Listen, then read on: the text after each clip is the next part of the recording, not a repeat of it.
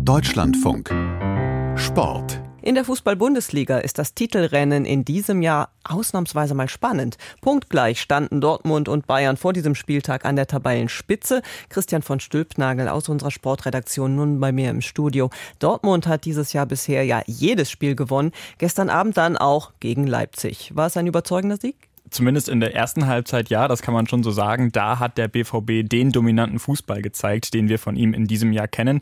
In der zweiten Halbzeit haben sie dann aber etwas nachgelassen und Leipzig durch einen Treffer von Emil Forsberg noch einmal rankommen lassen. Dementsprechend hat auch BVB-Trainer Edin Terzic das Spiel bewertet. Es war in der ersten Halbzeit, finde ich, eine richtig gute Leistung von uns spielerisch. Ähm, wir haben die beiden Tore erzielt. Wir hatten dann noch das Tor, was aberkannt wurde von, von Julian Brandt. Ähm, das waren die Muster, die wir uns vorgenommen haben, ähm, immer wieder das Zentrum zu überladen und von da aus dann gefährlich zu werden. In der zweiten Halbzeit war es dann so, dass Leipzig sehr dominant gespielt hat. Und zwar klar, dass es eine gute Leistung braucht, die haben wir heute gezeigt. Das Ziel war es, nicht nur drei Punkte einzufahren, sondern halt auch den Abstand auf sieben Punkte zu vergrößern. Und das haben wir heute geschafft und sieben Punkte vor den Leipzigern und die Dortmunder stehen jetzt drei Punkte vor den Bayern an der Tabellenspitze. So eng war es dort schon seit Jahren nicht mehr. Vom Meistertitel will Dortmunds Kapitän Marco Reus aber noch nicht träumen. Wir kommen aus einer sehr, sehr schwierigen Situation. Winterpause, sechster Platz.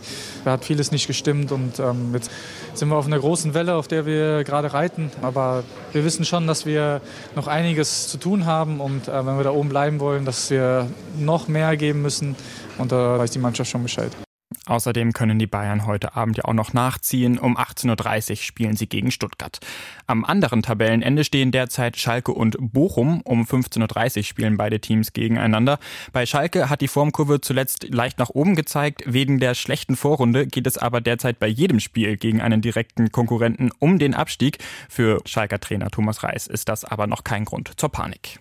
Wir haben das erste Spiel gegen Stuttgart, was ja auch schon so eine Art Schicksalsspiel oder bezeichnet wurde, haben wir erfolgreich gestaltet. Jetzt gilt es das nächste und ähm, auch nach diesem Spiel wird ja noch keine Entscheidung äh, getroffen, ob wer, wer, jetzt absteigt. Wir können uns in eine bessere Ausgangsposition bringen, genauso wie Bochum. Ich denke, das wird äh, auf jeden Fall ein emotionales Spiel und so soll es ja auch sein. Aber wichtig ist ja, dass äh, hoffentlich das friedvoll über die Bühne geht und ja, man sagt immer, die bessere Mannschaft soll gewinnen, aber ich hoffe, dass wir natürlich da erfolgreich sind. Stichwort erfolgreich, das ist auch bisher das Adjektiv, das die nordische Ski-WM in Planica am besten für das deutsche Team beschreibt. Zwölf Medaillen hat es dort bisher gegeben. Das ist die beste Ausbeute für ein deutsches Team bei so einer Weltmeisterschaft. Und gestern haben ja unter anderem die Männer von der deutschen Langlaufstaffel Bronze gewonnen. Das war wirklich ein sensationeller Erfolg. Damit hat im Vorfeld eigentlich niemand gerechnet. Heute gibt es wieder Medaillenchancen, unter anderem in der nordischen Kombination. Diesmal von der Großschanze. Beim Springen hat zunächst aber der Norweger Jarl Magnus Rieber wieder seine ganze Klasse gezeigt. Thorsten von Wege über das Springen.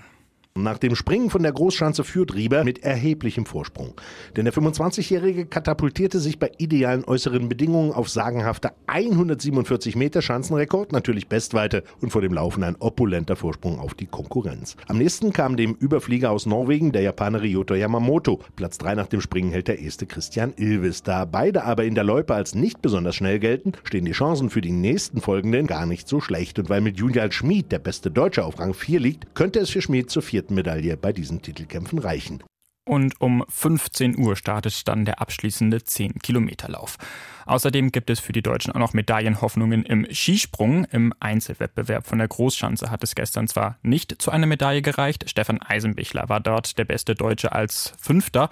Für den Teamwettbewerb heute sieht er aber durchaus gute Chancen, denn schließlich sind die Deutschen dort Titelverteidiger. Klares Ziel ist Titelverteidigung.